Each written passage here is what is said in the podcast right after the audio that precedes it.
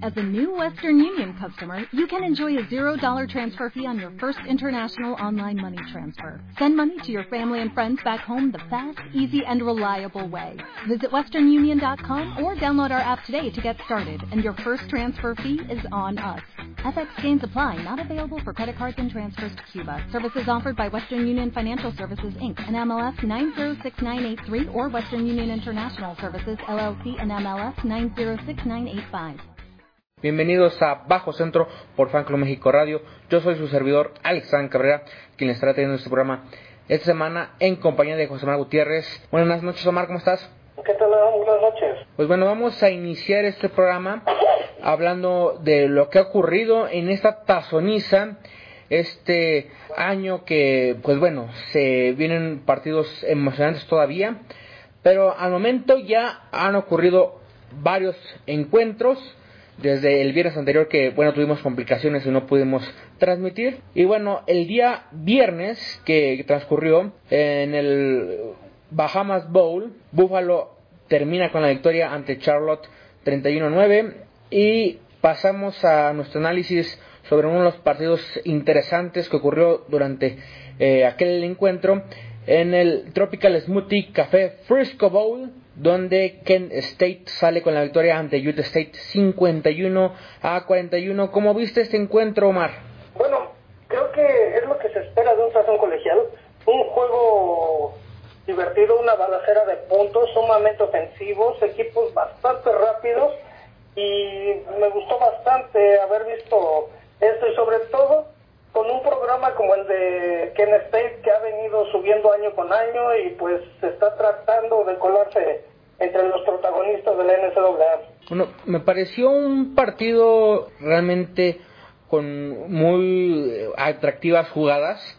Me encantó que, al menos en el caso de Kent State, se había empezado todo el partido haciendo jugadas en serie y, sobre todo que lo que hacía el coreback no solamente era sacar jugadas en serie, sino que planeaba las mismas jugadas con variedad. O sea, ni siquiera era sacar la misma jugada en serie, sino sacar diferentes jugadas eh, sin reunión. Entonces, me pareció excelente cómo manejó el partido Dustin Crum, un coreback que no solamente atacaba por aire, sino por tierra. Se quitaba las tacleadas, hacía buenos cortes. También había muy mal tacleado por parte de, Utah State. Pero ese coreback de Kent State, eh, Dustin Crum, fue impresionante. Creo yo que también influyó mucho la mala defensiva de Utah, pero pero realmente eh, lo, manejó eh, muy bien. Eh, creo que supieron enseñar un plan de juego ofensivo en el cual supieran manejar jugadas en reunión sin complicarse la vida. me parece que todo eso se manejó mediante señales, pero los hacían rápido y nunca supieron descifrar cómo parar a Kent State al menos llegaban e intentaban parar ya en la segunda mitad cuando estaban en, en zona eh, en territorio enemigo, pero nada más eh, eh, era intentar parar porque ni siquiera lo lograban. Terminaban con puntos, con tres goles de campo en la mejoría de Utah en general. No pudieron parar el avance de Kent State, quien pues además de su variado plan de juego, también hubo buenas actuaciones por parte de los jugadores y los equipos especiales. Eh, increíble lo que vimos del receptor Isaiah McKay, uno de los mejores receptores de parte de esta escuadra de Kent State. Cuando Utah State inició con la respuesta de jugadas sin reunión, Kent State todavía no mostraba un poco de su plan de juego, pero en dos jugadas llega rápidamente con un, bombazo a Dustin Chrome y empata el partido con Isaiah McKay, que bueno, en aquella jugada de touchdown de respuesta inmediata pues mostró un poquito de soberbia y de hecho marcaron acción deportiva al quitarse el casco después de la, anotación.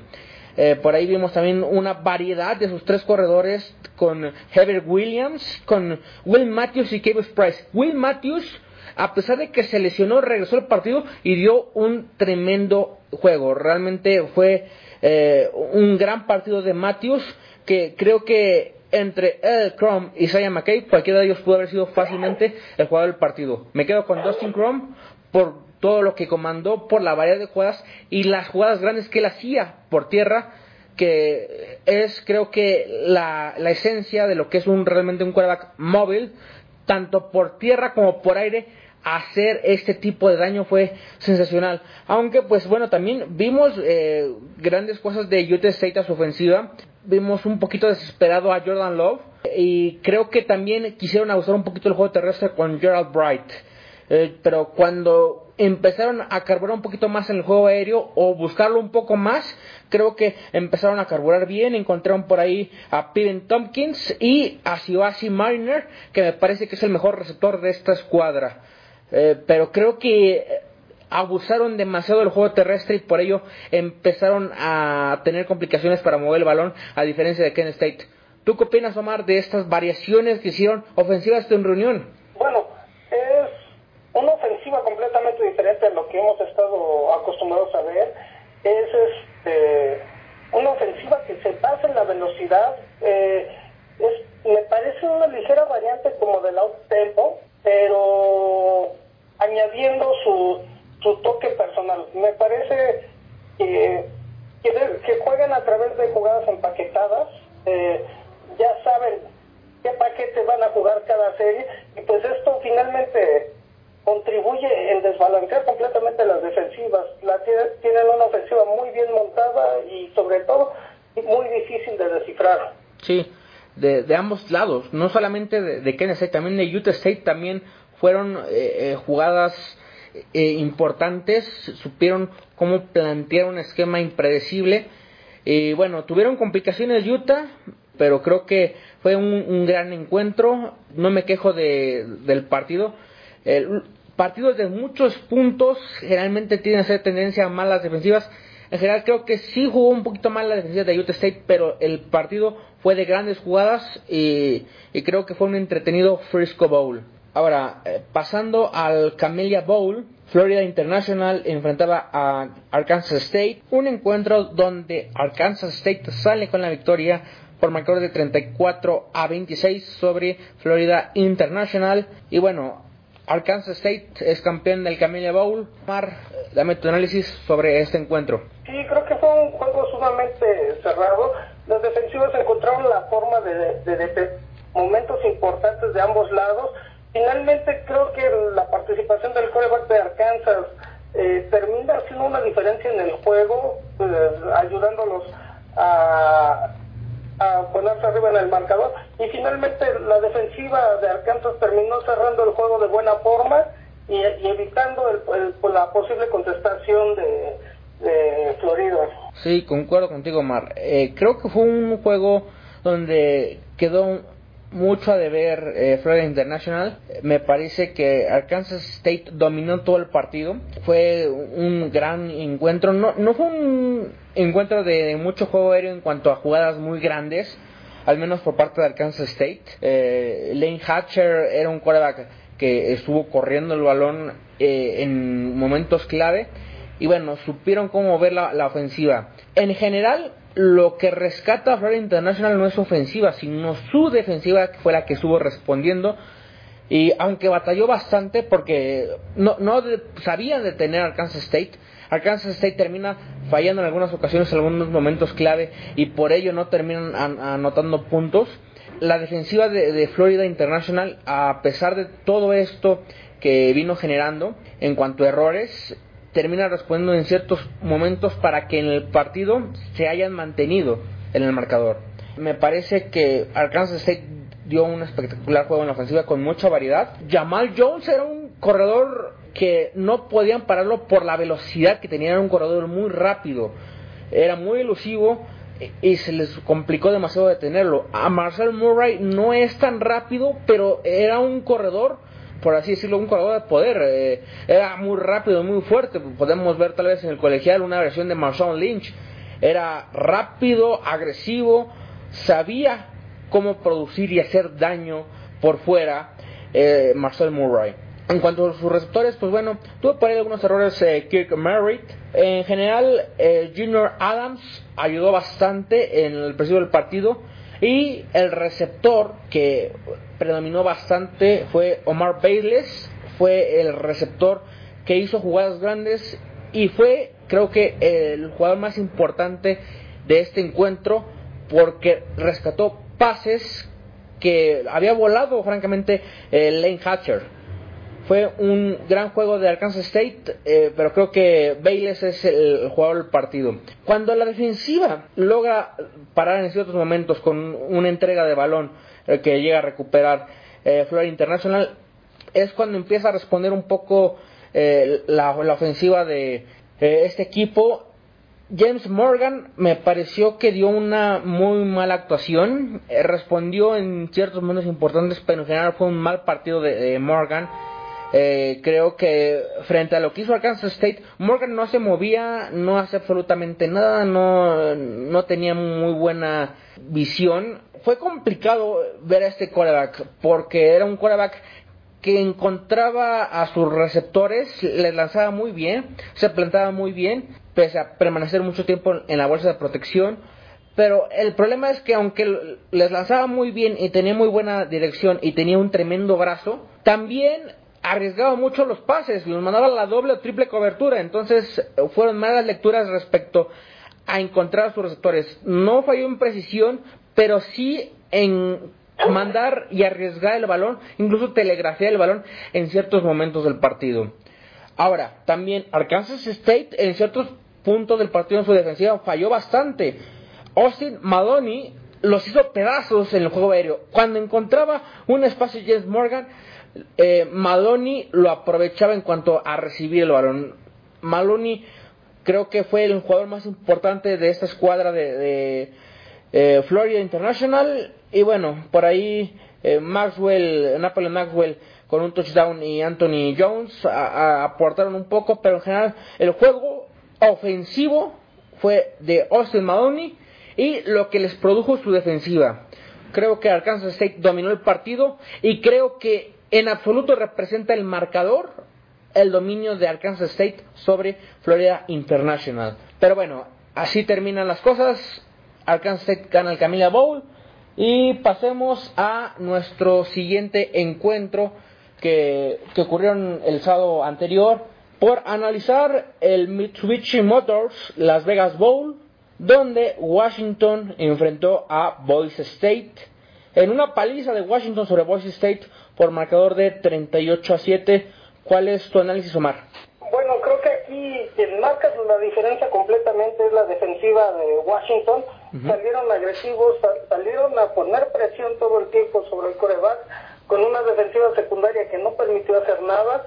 Y pues bueno, con un poco de dificultades durante la primera mitad la ofensiva, pero gracias a los equipos especiales lograron ponerse en el marcador y pues bueno, tienen una explosión en la segunda mitad que, que, que lucen imparables y por ahí una sorpresa ahí por parte de Boise State que, que logra poner eh, puntos en el marcador, pero fuera de eso fue un dominio completo por parte de los Huskies.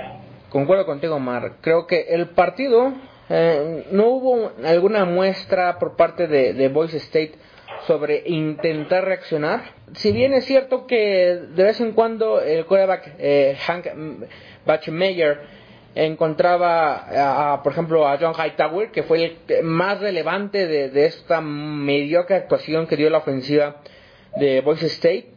Eh, en general no pudieron hacer absolutamente nada. Fue un dominio total, tanto ofensivo como defensivo de Washington.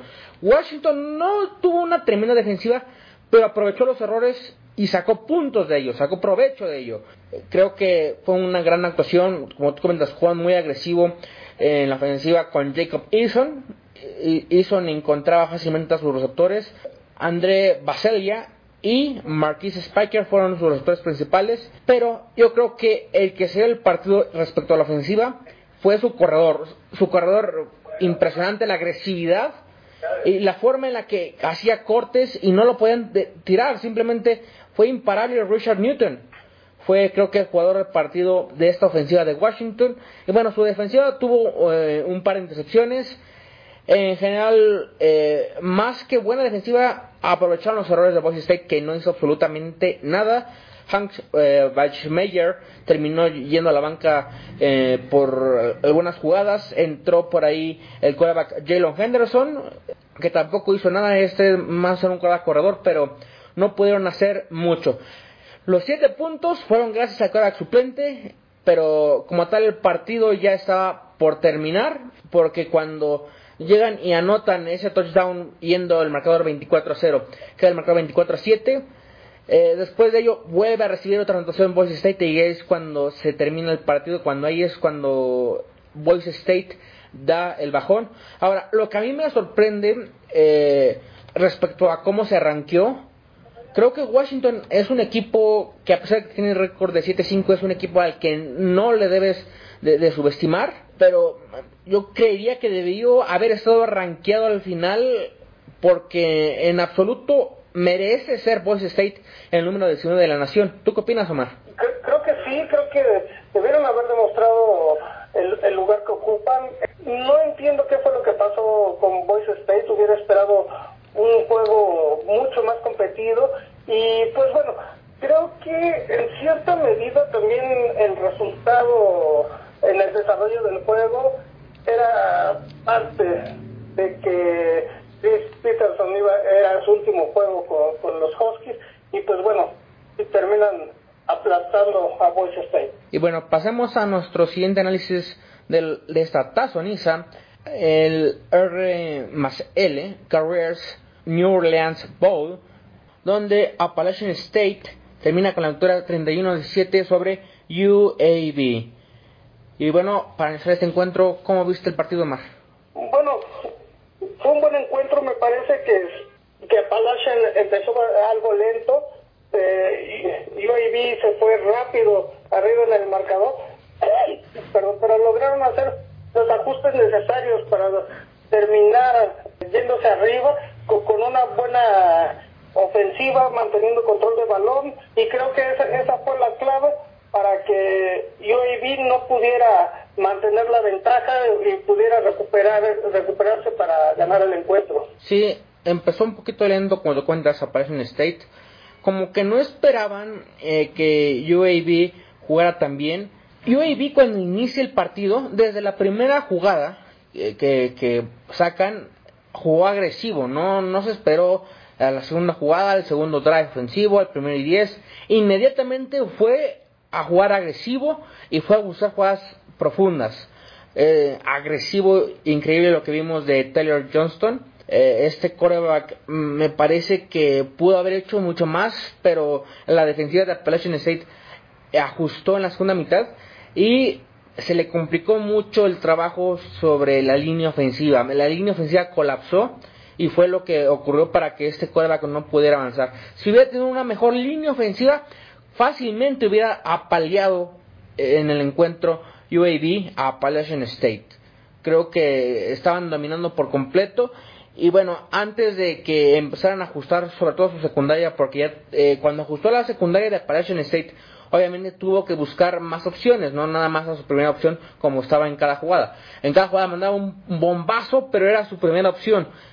Ajustó eso por el segundo cuarto, casi la segunda mitad a Appalachian State, de que ya no fueran la primera opción eh, UAB. Y conforme fueron ajustando a su secundaria, tuvo que eh, permanecer más tiempo en la bolsa de protección, no soltar tan rápido la jugada y obviamente la línea empezó a colapsar. Creo que eh, fue un coreback eh, mientras pudo, con buenas lecturas, encontraba rápido sus hombres y con muy buena precisión. Eso sí, en todo el partido, lo poco que eh, pudo llegarse a, mover y a encontrar sus receptores, su precisión fue increíble, fue eh, realmente una gran actuación de Tyler Johnston. Pero bueno, en la segunda mitad termina colapsando su línea ofensiva y se le complicaron mucho las cosas porque prácticamente cinco hombres iban sobre él, nadie hacía absolutamente nada por darle protección, porque conforme colapsaba uno, eh, pasaba un segundo y colapsaba otro, pasaba otro segundo y colapsaba otro, y así hasta que los cinco líneas defensivos que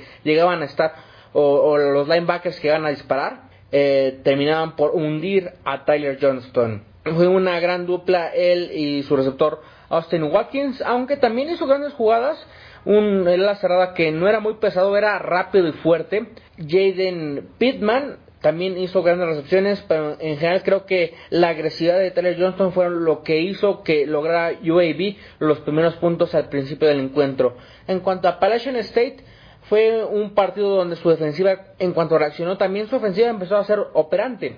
Zach Thomas empezó a encontrar a Thomas eh, Hagan Hagan eh, fue el receptor que empezó a lograr esa cantidad de puntos, pero también ayudó mucho un balance, porque no nada más fue un juego aéreo, sino fue un balance con su juego terrestre, con Marcus Williams y sobre todo con Darrington Evans. Marcus Williams era el que definía las jugadas y Darrington Evans era el que hacía las grandes producciones en el juego terrestre. Creo que eh, el partido eh, realmente lo debió haber ganado UAB, pero pues su línea ofensiva simplemente no lo ayudó. Y también no hubo un ajuste por parte del staff a la ofensiva por parte de UAB. Eh, a lo que veíamos en el transcurso del el inicio del encuentro y lo que fue el transcurso de este, eh, parecía que iba a ser una paliza sobre Appalachian State, pero eh, Appalachian ajustó y ahí fue cuando se le vino todo en contra a UAB. Creo que necesitaron muchos más ajustes, cosa que no ocurrió y bueno, repito, su línea ofensiva colapsó.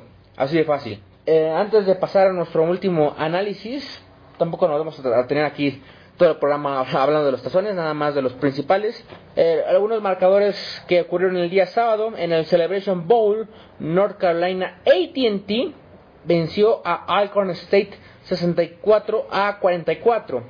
En el New Mexico Bowl, San Diego State venció a Central Michigan 48 a 11.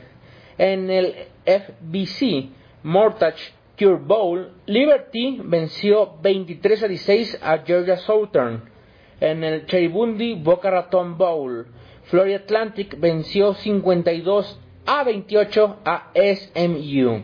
Y bueno, esos fueron los partidos del sábado. El día lunes se jugó el Bad Boy Mowers Gasparilla Bowl, donde UCF dominó todo el encuentro y cada vez que intentaba hacer algo Marshall le respondía con un touchdown UCF a Marshall. El mercado quedó 48-25 UCF, claro ganador y contundente del Gasparilla Bowl.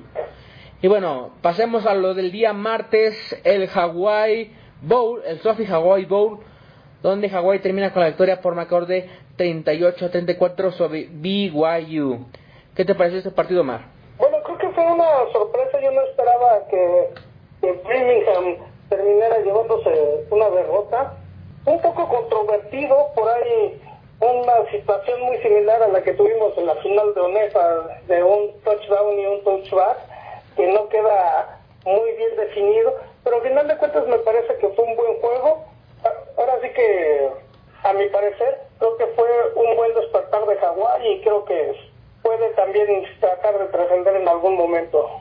Sí, fue un partido donde eh, sorprende mucho la calidad de Colin McDonald. Eh, es cierto, tuvo errores en la defensiva BYU, pero McDonald demostró eh, un, gran juego, un quarterback que e, era rápido, tenía, encontraba rápido sus hombres, manejaba mucho los engaños. Creo que engañaba muy bien a, la defensiva, al menos la de BYU. Creo que él, en colaboración con sus receptores, Jared Smart, Jojo Ward y Jason Matthew, fácilmente pudieron avanzarle por aire a BYU. También influyeron, no solamente de Hawái, sino de BYU, los equipos especiales. Y, hacían grandes regresos. Y creo que si, lo que termina siendo discutible es esa jugada donde estaban en la yarda 1 en zona de gol. No recuerdo si era segunda o tercera oportunidad. Estaban a una yarda de anotar BYU y Satch Wilson hace una quarterback sneak, vuela y pues eh, muy controversial. Eh, como tal, sí había repetición, sí había forma de realizarla, pero era muy complicado ver si había entrado o no. En general, a mi parecer, la punta del balón pudo haber tocado, pero no había evidencia contundente y creo que fue lo que se manejó, al menos en lo que había de, repetición, eh, que no había entrado a la punta del balón. Por, como tal, también manejaron de vez en cuando el juego terrestre con Lopini eh, y buscaron a su receptor eh, Dax Mile y a su ala cerrada Matt Bushman. En general, los equipos especiales le ayudan mucho a BYU y su defensiva. Omar, eh, ¿qué tan controversial crees que haya sido esa jugada donde iba a anotar eh, Wilson y pues termina marcando fumble? Bueno, creo que fue una buena llamada de los oficiales. Finalmente no había evidencia contundente, pero creo que un juego de tazón sí debería de tener más cámaras para ver este tipo de, jugadas. Sí, eh, fue muy complicado. Yo creo que debieron haber estado un poquito más tiempo porque también lo checaron muy rápido pero creo que, que sí debe de, manejarse una mejor elección respecto a la producción para manejar esos partidos y sobre todo si tienen la capacidad de que nada más va a haber un tazón. Eh, en el día viernes, por ejemplo, que están yendo varios tazones, pues bueno, es más complicado, pero en este caso que en ese día nada más era un tazón y queda temprano, creo que se pudo haber hecho la producción suficiente como para manejar más eh, ángulos de repetición, ¿no? Sí, desde luego, era necesario que tuvieran más cámaras. Finalmente es un tazón colegial, con mucha audiencia y donde no puede existir este tipo de controversias. Pues bueno, así terminó el partido con la victoria de Hawái, quien tuvo una gran Navidad allá en Honolulu. Y bueno, pasamos a los zones del jueves, donde en el Welcomes Independence Bowl, Louisiana Tech termina con la victoria 14-0 sobre Miami, Florida, donde estos, eh, los Hurricanes, me, me, pareció un partido donde no estamos eh, ni cerca de, ver la, la, expectativa que tiene cada temporada de Miami, un equipo con tradición, ver que anote cero puntos en, en este Independence Bowl me parece lamentable, creo que eh, está reflejando lo que muestra este tradicional equipo de Miami que aunque en ese momento no están los rankeados, ha traído mucho arraigo, tanto en Estados Unidos como en México, ¿no? Sí, sí, sí, han llamado bastante la atención y cada vez se vuelve más parte de, la de la afición y bueno, es una buena forma de cerrar el espectáculo de toda la campaña, ¿no? Sí, pero comentando lo de la ofensiva, me no no logro captar por qué no se llegó a tal producción. Eh, vi un poco el partido del Independence Bowl, me pareció que cada vez que intentaban hacer algo cometían error, eh, tanto el Korak eh, y el planteamiento del juego fue francamente malo. No esperaría en absoluto un cero puntos de Miami, pero bueno, Louisiana Tech dominó el partido y al final sacó un touchdown, pero eh, eso fue por una entrega de balón. Como tal, ese último touchdown, eh, si no es por entrega de balón, el partido terminado 7-0. Un eh, Independence Bowl que deja con un mal sabor de boca, sobre todo con la actuación de Miami. En el Quick Lane Bowl, Pittsburgh, las Panteras de Pittsburgh, enfrentaron a eh, Eastern Michigan, donde los Eagles de Eastern Michigan terminan con la derrota por marcador de 34 a 30. Y así cerramos nuestros comentarios, nuestros análisis y también los marcadores en esta tazoniza. También el viernes, pues bueno, eh, estamos en etapa de grabación, eh, pero se jugaron también algunos tazones ya. Por ahí ya salió la victoria de en North Carolina sobre Temple. Y pues bueno, mm, la próxima semana les estaremos saliendo los demás resultados de esta tazoniza Mientras tanto, pasemos a lo que se viene en los próximos encuentros que se aproximan para el día de el día sábado en el Goodyear Cotton Bowl en punto de las 11 de la mañana hora centro. Memphis, el número 17 de la nación, enfrenta al número 10 Penn State, allá en el AT&T Stadium. En el Camping World Bowl, igualmente a la misma hora 11 centro de México, el número 15 de la nación enfrenta a un equipo no rankeado que es Iowa State. Notre Dame enfrenta a Iowa, allá en Orlando, Florida. El Chick-fil a Pitch Bowl. Oklahoma enfrenta a LSU el 4 contra el 1 en la etapa de postemporada. Cuenta como un bowl, pero el que gane va a la final al National Bowl. Y bueno, en el 4 contra el 1 a las 3 de la tarde, hora centro. Dame tu pronóstico más rápidamente. Sí, voy con, con LSU por marcador de 35 a 21. Yo igualmente voy con LSU por marcador de 38 eh, a 24. Creo que va a ser un partido de muchos puntos. Veremos si Oklahoma da la sorpresa. LSU es favorito. En el PlayStation Fiesta Bowl El número 3 de la nación, Clemson, enfrenta a Ohio State, el número 2. Eso va a ser a las 7 de la noche, hora centro. Eso en el State Farm Stadium en Glendale, Arizona. El segundo playoff en el College Football, en el Fiesta Bowl. ¿Quién pasa al National Bowl entre Clemson y Ohio State? ¿Tu pronóstico, Mar? Sí, que me gusta mucho la ofensiva de Ohio State, pero creo que Clemson es un equipo más completo. Voy con Clemson por marcador de 42 a 37. Muchos por ahí dicen que Clemson es uno de los favoritos a ganar el National Bowl. Yo francamente veo fenomenal a Ohio State. Yo creo que va a salir con la victoria. Habrá que esperar. Yo creo que Ohio State gana por marcador de 31 a 28. Y bueno, para el día lunes 30 de diciembre en el CEPRO First Responder Bowl, eso a las 11 y media de la mañana, hora centro, Western Kentucky enfrenta a Western Michigan el mismo día a las 3 de la tarde, hora centro, en el Franklin, Franklin American Mortal Music City Bowl. Mississippi State enfrenta a Louisville en el Nissan Stadium. El Redbox Bowl a las 3 de la tarde, misma hora. Eh, California enfrenta a Illinois en el Levis Stadium.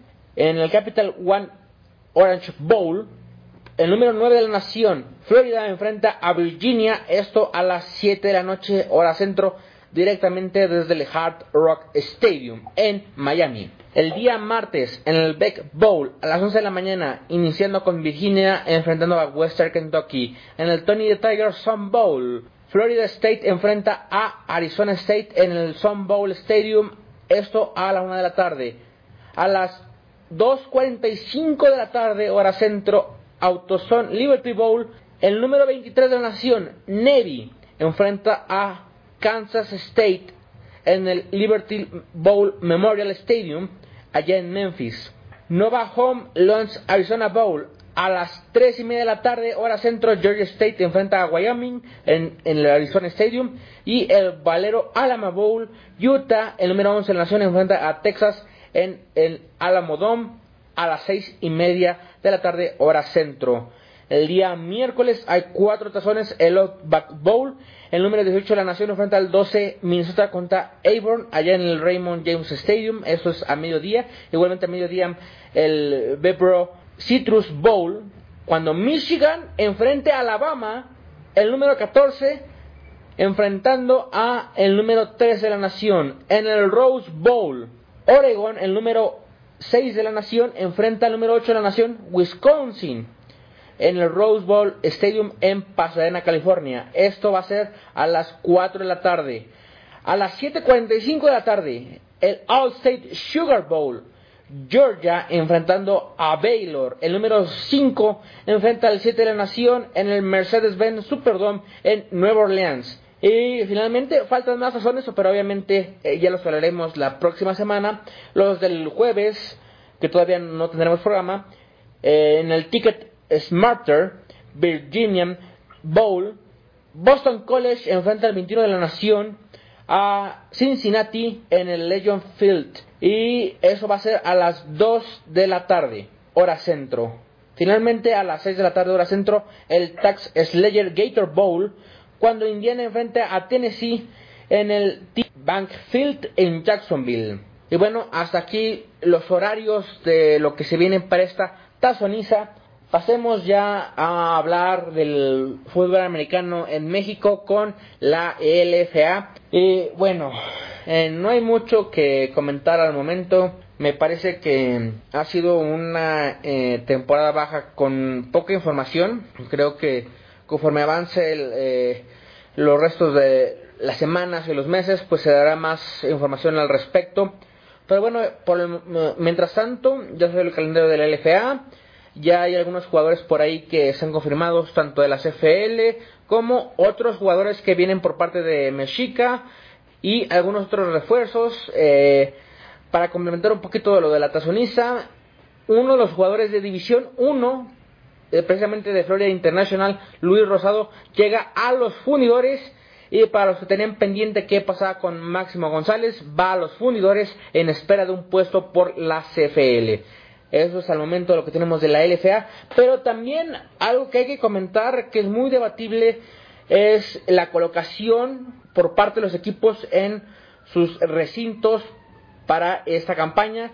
Los mexicas se van del casco de Santo Tomás y llegan al campo de Perros Negros. Te pregunto, Marc, ¿qué tanto eh, es eh, primordial por parte de los mexicas irse del casco de Santo Tomás al campo de Perros Negros? ¿Realmente tuvo sentido este movimiento?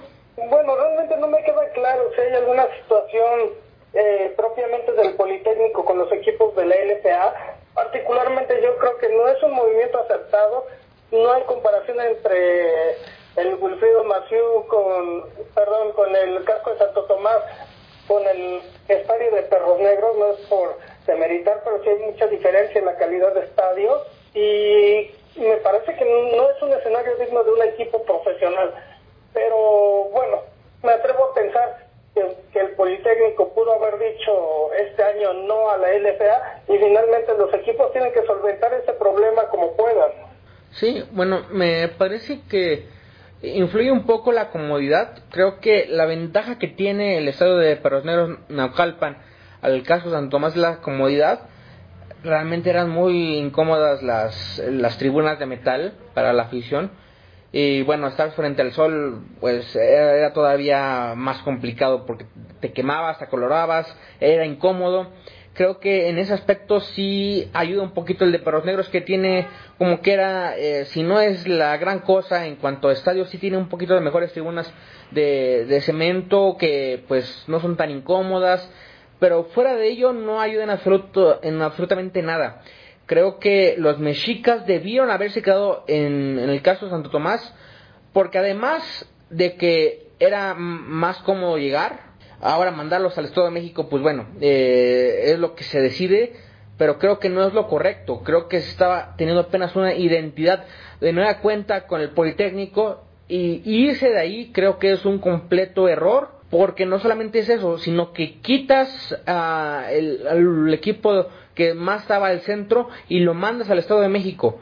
Como tal, eh, el único equipo que queda en este momento en la Ciudad de México y eso al borde, o sea, ni siquiera eh, al centro, sino al borde de la Ciudad de México, son eh, los Condors que están jugando en el TEC de Santa Fe. Y a eso quiero llegar yo. Eh, ¿Te pareció correcto que sigan otro año en el TEC Santa Fe, Omar, los Condors? Creo que lo ideal hubiera sido seguir intentando regresar al palillo, me parecía que era una buena opción, pero dentro de todo, tampoco les fue tan mal en Santa Fe, me parece que este, también va a otra vez va a ser necesario que la directiva de Condor tome medidas como para apoyar a la afición, como fue el hecho del Condor Bus y ese tipo de cuestiones, para poder facilitar el acceso a sus juegos, ¿no? Definitivamente preferiría otro estadio más céntrico, pero como te digo, me parece que se están adaptando a las circunstancias y aprovechando las oportunidades que puedan llegar a tener. A mí me parece que, que sí es un error, me parece que debieron haberse rezado al palillo, intentar hacer lo último. Eh, no sé qué es lo que tenga eh, planeado el franquicitario Nazar Dau, eh, pero creo que debieron haberse movido de ahí porque está muy incómodo y escondido llegar allá. en fin, me parece que respetaron el, el estadio, o, pues bueno, donde juegan de local, debido a que tenían buena entrada. Pero como tal, eh, eh, yo creo que si quieren generar más afición, yo creo que el próximo año deberían intentar regresar al palillo. ¿Tú qué opinas, Omar? Sí, definitivamente. Creo que para todos los equipos del Valle de México sería ideal tener una sola sede, como ocurrió en las primeras campañas. Eh, el palillo tiene sus demoles también en el sentido de que no es un no es un estadio tan grande para como se espera que haya crecido la afición de la LFA. Creo que se debería de, estar pensando ya en un, en un lugar con mayor capacidad y mayores comodidades, pero creo que puede seguir funcionando y sobre todo es muy accesible para todos los equipos de, que están radicados en la Ciudad de México. y creo que eso sería lo ideal para la NFA, tener un solo estadio céntrico para todos sus equipos de la ciudad. Sí, bueno, van paso a paso, eh, yo creo que sería lo correcto, igual en algún punto, ¿por qué no? Eh, tal vez construir un estadio específicamente para, para los equipos del centro de fútbol americano, pero que nada más se ocupe para ello, no se ocupe para otras cosas, no se ocupe para otros equipos, sino únicamente se ocupe para fútbol americano profesional, pero vamos paso a paso. Por el momento, pues creo que no es la mejor decisión por parte de los Condors irse, bueno, quedarse más bien en, allá en el Tech Santa Fe, pero pues si les está resultado en ese momento y se sienten seguros ahí, pues no hay mucho que comentar, es decisión de ellos. Y bueno, otro de los cambios que ocurrieron eh, anunciados en la semana, en el transcurso de estos días, fue el de el estadio de los artilleros, a su sede principal para juegos de local, cambia y bueno, jugaban en el campo del Outlap, de los Aztecas del Outlap, en el Templo del Dolor.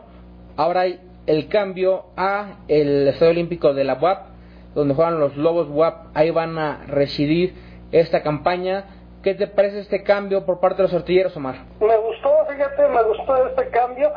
Ah, no se puede tener todo en la vida, no me gusta tanto los estadios que tienen pista olímpica, creo que no se puede apreciar del todo bien el, el juego, pero bueno, es un estadio mucho más grande, me parece que un tanto más cómodo que la USLA y creo que un poco más céntrico también para la afición poblana, pero es un gran reto porque es un estadio grandísimo y creo que si están pensando en llenar estadios, no creo que lo llenen, pero sí van a tener mayor comodidad y mayor facilidad de hacer otras cosas que la UTLA se, se dificultaba. Sí, concuerdo contigo, Mar. Creo que eh, es mayor facilidad al aficionado tanto en mejor ubicación, porque también influye en la ubicación, al parecer está mejor ubicado el de la UAP que el de los aztecas, y bueno, como te cuentas, comodidad.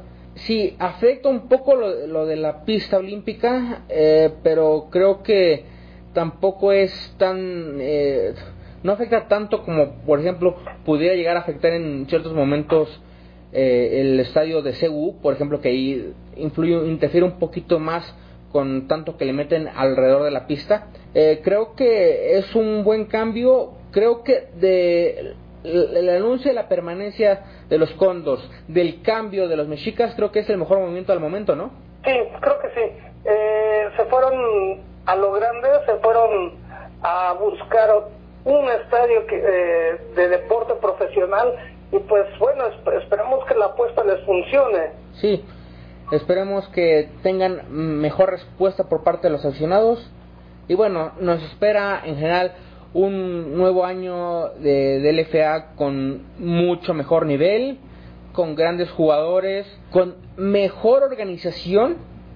Creo que cada año, desde que llegó Oscar Pérez y tomó el, el control completo del LFA, ha ido mejorando año con año y creo que nos espera un gran año aquí en México de fútbol americano. Creo que eh, hay que ir a apoyar por parte del aficionado y bueno, sobre la FAM, pues como tal todavía hay mucha incertidumbre sobre qué, qué tan seria puede llegar a ser, qué tanta seriedad puede haber por parte de los equipos, seguridad económica sobre los jugadores. Esperemos que si no hay un gran avance, por lo menos no haya problemas económicos con los jugadores, que no haya esa falta de pagos que hubo la temporada pasada, ¿no? Sí, desde luego. Yo creo que un papel fundamental va a ser poder ubicarse en la situación que están. Yo creo que tienen que ubicarse que no están en situación de competir con la LFA y tratar de generar su propio mercado a su nivel, sin tratar de salirse de lo que pueden hacer. Entonces, creo que eso ayudaría mucho a, consolidar la liga en lugar de tratar de estar compitiendo con una liga que ya está muy afianzada, ¿no?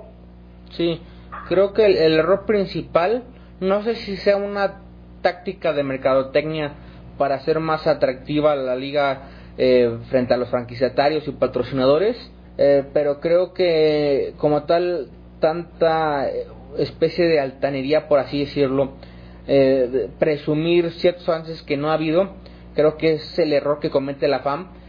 La FAM es una liga que puede ir creciendo, claro que sí, pero no va a ser en este momento, no va a ser este año. Este año lo que tienen que hacer es dar un paso atrás, reevaluar todos los daños que ocurrieron y enfocarse en ellos, en que no vuelvan a ocurrir esos mismos daños sobre los jugadores, sobre los viajes, y una vez que hayan resuelto esos problemas frente a los jugadores, van a poder enfrentar los problemas que, que, puedan llegar respecto a conseguir más gente, a ser más arraigados como una liga profesional, porque en este momento no le llegan ni a los pies a la LFA, es lo que hay que comentar. Todavía la FAM puede mejorar mucho, pero necesita ubicarse donde está, como tú comentas, Omar. Esta liga eh, necesita poner los pies en la tierra y no quererle competir al LFA porque no tiene con qué.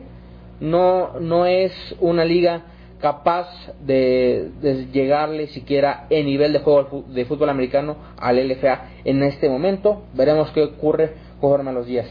Y bueno, ya para terminar el programa, pasemos al tema de NFL y los resultados al momento en la semana 16. Los Houston Texans vencieron a los Buccaneers el día sábado por marcador de 23 a 20. Los Bills cayeron ante los Patriots 24 a 17. Los 49ers vencieron a los Rams 34 a 31. Los Bengals cayeron ante los Dolphins 38 a 35. Iban apaleando los Dolphins y los Bengals se les acercaron a llevar el partido a tiempo extra.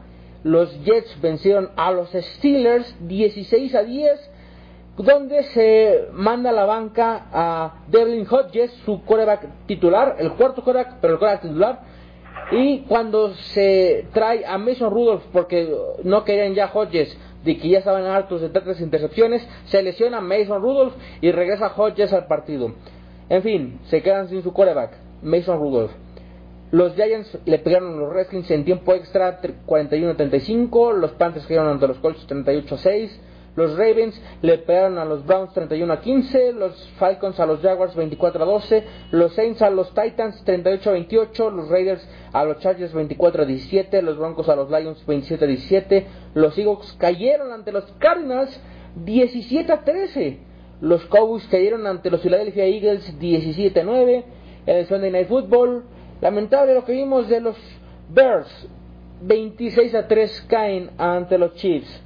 Y en el último Monday Night Football del año, los Green Bay Packers vencieron a los Minnesota Vikings 23 a 10. Ahora sí, pasando ya a los temas que se, se vienen, pues vamos a comentar un poquito de lo que ha ocurrido en la semana por parte de la NFL y entre ellos vamos a pasar al tema de los Falcons que deciden mantener otro año más a Dan Quinn como su head coach. Te pregunto, ¿realmente los Falcons necesitan otro año más a Dan Quinn? ¿Dan Quinn merece otra oportunidad? Bueno, es que dentro de todo no ha hecho un papel tan malo. Si bien es cierto, no ha podido dar ese paso que llena las expectativas de, la organización. Pero ya una vez los metió el Super Bowl, han sido un equipo competitivo y me, me cuesta pensar que tengan suficientes argumentos como para decidir volver a empezar con otro head coach. Creo que lo ideal o lo, o lo sensato sería darle continuidad, pero tal vez manteniéndolo con una extensión de dos años y ver qué pasa y entonces sí decidir, ¿no? Sí, yo creo que, que dos años tal vez podría ser un, un poquito más de, de, tiempo de lo que merecería. Yo creo que con un año más porque si bien es cierto que ya los llegó el Super Bowl, eh, también es cierto que desde que perdieron ese Super Bowl ante los Patriots, donde iban dominando y donde claramente se perdió por culpa del staff, donde eh, se pierde ese partido, han ido a la baja. Cada temporada están peor. Entonces creo que sí es necesario un cambio de head coach, porque ese equipo no se ve para cuándo se vaya a levantar si cada año está jugando peor y tiene peores resultados creo que un año más eh, para demostrar que nada más ha tenido eh, implicaciones eh, en las cuales no les ha ido bien al, equipo pero si este próximo año no demuestra absolutamente nada pues no tiene nada que hacer en los Falcons. Ya se le dio mucho tiempo de espera y el equipo nada más va en debacle. Creo que ese es el punto importante por el cual Dan Quinn no debería de seguir. Creo que es un, un head coach que puede hacer grandes cosas pero tal vez si el equipo ya se acopló a él y ya no responde con él, tal vez necesitan un cambio. Eh, ocurre naturalmente en todos los equipos. Creo que con Dan Quinn ya sería su tiempo, pero únicamente si es que tiene un mal año el que, el que sigue. Si viene un año donde presenta una mejoría, donde los lleva a playoffs, tal vez debería de seguir. Yo, pero yo creo que si presenta otro mal año, no tiene nada que hacer. ¿Tú qué opinas, Omar, en lo que podría ser un próximo mal año conforme a la debacle de los Falcons que han ido mostrando?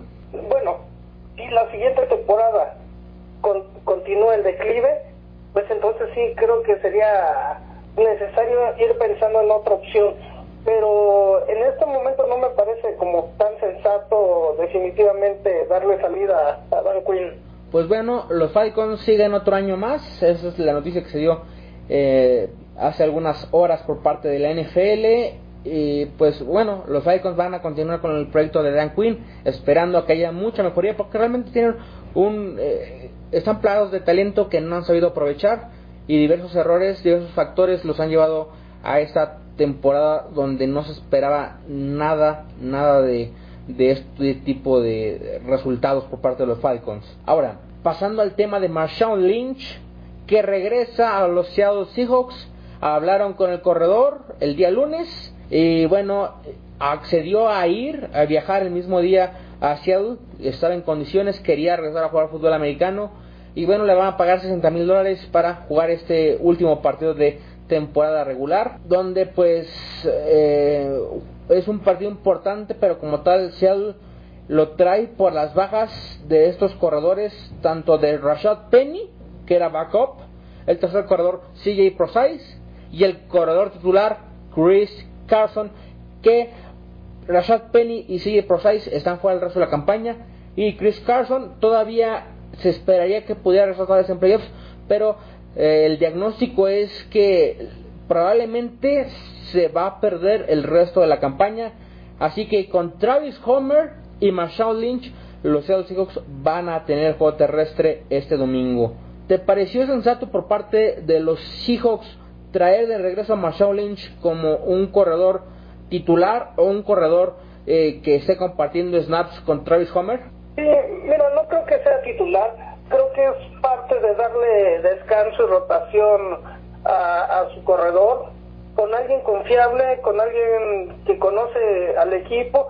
Y bueno, pensándolo un tanto en el sentido romántico, por decirlo de alguna forma, si los Seahawks llegasen a, al Super Bowl, finalmente la, la organización y propiamente Pete Carroll tienen una deuda con Marshall Lynch, recordando que por no darle el balón terminan perdiendo el Super Bowl ante los Patriotas, ¿no?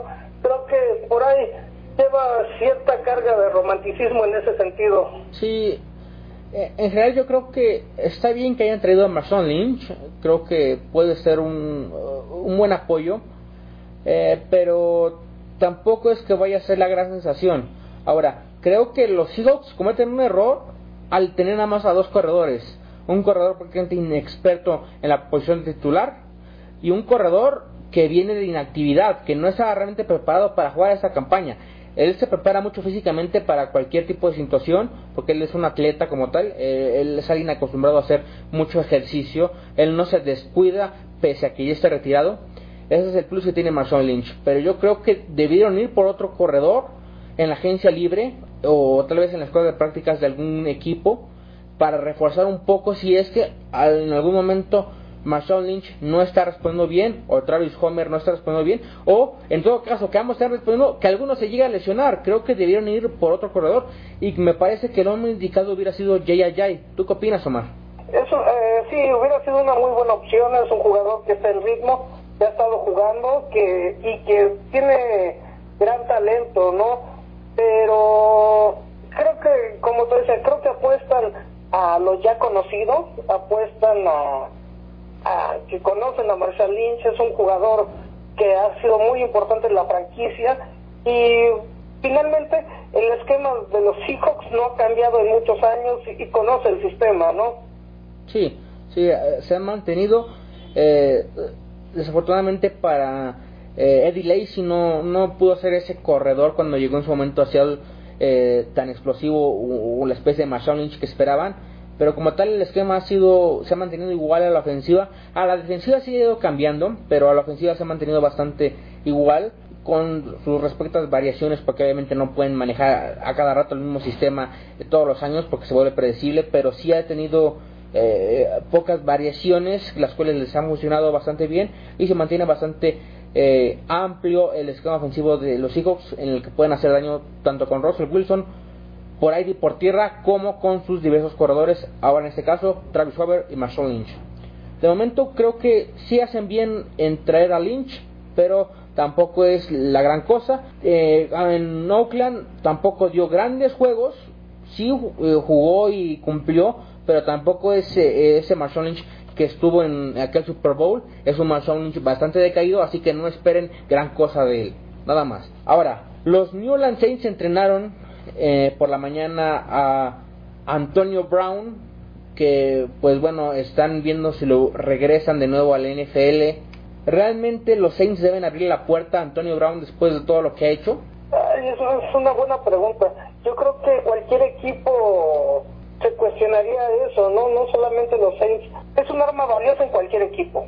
Es un jugador que te puede hacer las jugadas grandes cuando las necesitas. Definitivamente, en cuanto a talento y capacidad y pasión, no se niega. Aquí la situación es, ¿te va a comportar bien? Creo que esa es el, la mayor incógnita que cualquier equipo de la NFL puede tener. Puedes traerlo, sí, puedes apostar a que te va a funcionar en el terreno, sí, pero qué otras cosas te va a provocar alrededor, ¿no? No sé si sea idóneo es un, como te digo, es un buen jugador que te va a responder, pero con la misma te puede traer otro tipo de problemas. Tal vez lo que debería de, hacer New Orleans es que eh, podrían activarlo, pero no como un receptor titular, sino como alguien suplente con, con capacidad a que pueda en algún momento tomar un papel más importante. No va a ser el titular, obviamente, porque no, para nada va a tumbar el puesto a Michael Thomas en absoluto es el mejor receptor en este momento del NFL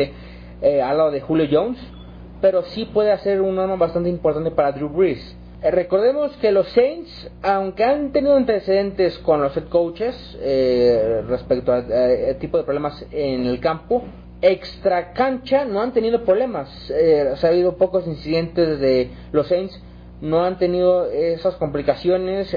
creo que la última que se supo por ahí y no les afectó y después de ello también tomaron la decisión de, de mandarlo a otro equipo, aunque está respondiendo bastante bien. Es el caso de Mark Ingram, el corredor, que fue suspendido cuatro partidos, eh, ocuparon como titular ya a Alvin Camara y después, un año después se hacen de él y se va a los Ravens, pero como tal ellos no se tienen el corazón. Si hay un jugador indisciplinado en el campo, lo despiden y creo que tal vez si van a firmarlo tienen que tener una cláusula de contrato, así como los Patriots lo hicieron, los Saints deben de tener una cláusula de contrato en el cual si hay algún tipo de indisciplina, tanto extra cancha como dentro de ella, se le quite el dinero garantizado y se le pueda despedir en cualquier momento para que Antonio Brown sepa a, lo que va, a, que si va a cometer alguna indisciplina va a perder su oportunidad de jugar para los Saints, ¿no? Sí, definitivamente tienen que amarrarse el dedo de alguna manera para poder este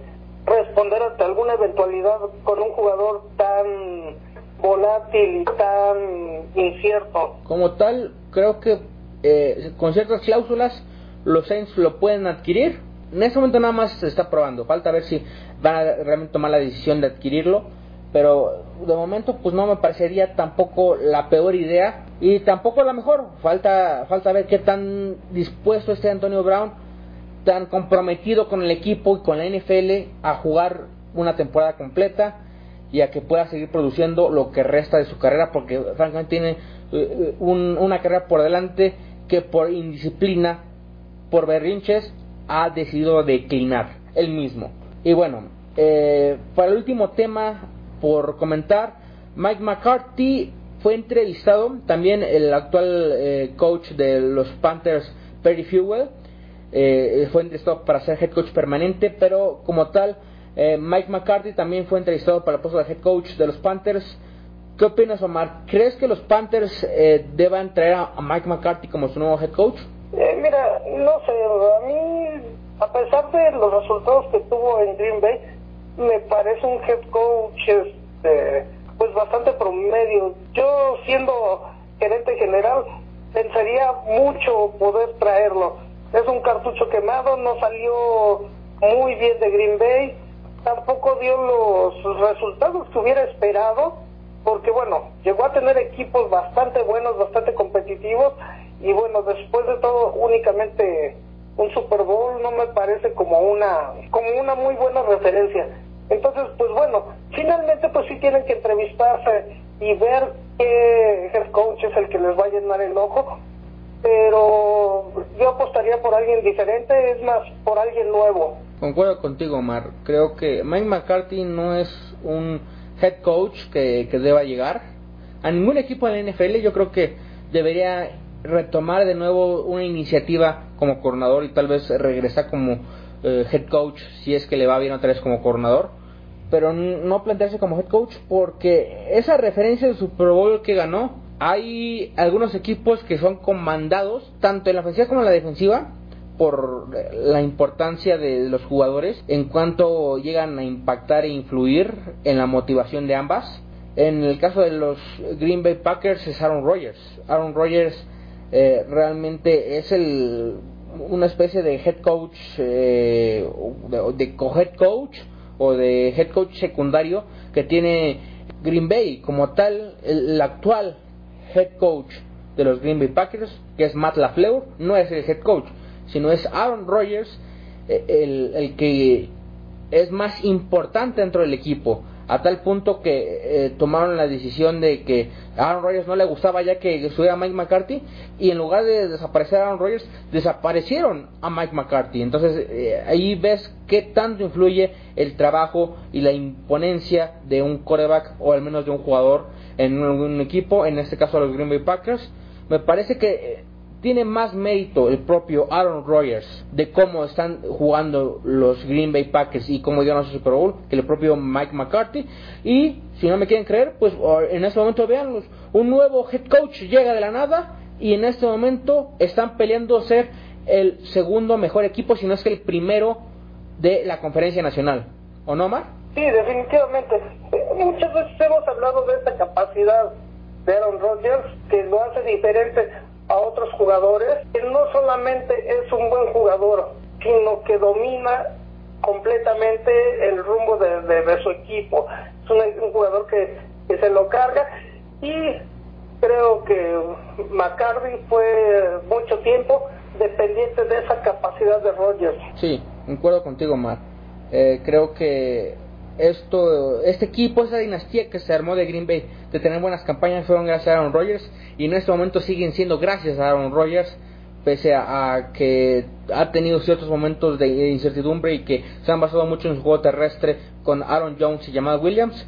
Aaron Rodgers es el jugador más importante tanto en el staff como dentro del plantel y el esquema ofensivo que maneja Green Bay y sobre ello, sabiendo todo esto, creo que no es el head coach indicado Mike McCarthy que tenga los papeles para decir que, él puede ser próximo head coach en los Carolina Panthers. Esperemos que nada más haya sido una entrevista de trámite eh, como una opción, pero que no estén realmente considerado traerlo y busquen otras opciones. Tal vez el propio Perry Fuel puede ser un mejor trabajo, aunque en ese momento pues no ha hecho absolutamente nada, falta ver el próximo año.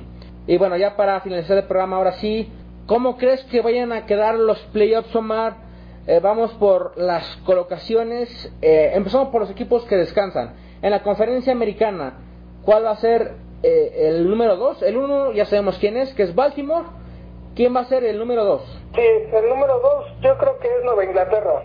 Yo concuerdo contigo, creo que, que va a ser New England, creo que van a ganar su último partido y los Chips no los van a alcanzar ya en absoluto, creo que se queda ya como descanso New England y en la conferencia nacional, ¿cómo crees que queda? ¿Crees que hay algún cambio? Eh, en este momento yo tengo, así como están, yo creo que se va a quedar, que San Francisco va a ser el número uno y que Green Bay sí se va a meter como número dos. Esos son los eh, equipos que van a descansar. ¿Crees que hay algún cambio? Green Bay va como número uno, San Francisco como número dos. ¿Cuál es tu opinión? No, al momento coincido. Creo que que llega como número uno San Francisco y Green Bay como número dos. La próxima semana, en la conferencia americana, el 3 contra el 6. ¿Qué partido tienes? Yo creo que va a ser Kansas contra Tennessee. Concuerdo, creo que Tennessee, a pesar de que yo, creo que va a perder contra los Texans, creo que también eh, eh, Pittsburgh va a terminar haciendo de las suyas y va a perder ante los Ravens, pese a que están jugando con un equipo secundario. Y creo que eh, Oakland no va a alcanzar a meterse a, a la postemporada. Creo que también incluso podría llegar a perder Oakland. Eh, creo que ese va a ser el partido. Entonces, tienes el mismo, el 4 y el 5, Houston contra Buffalo también para la próxima semana, Omar. Sí, sí, sí, sí, Buffalo contra Houston. Entonces, pues bueno, concordamos. Eh, nuestros pronósticos es que va, así como está en este momento, se va a quedar. En la conferencia americana, el número 1, Baltimore descansa, al igual que Patriotas.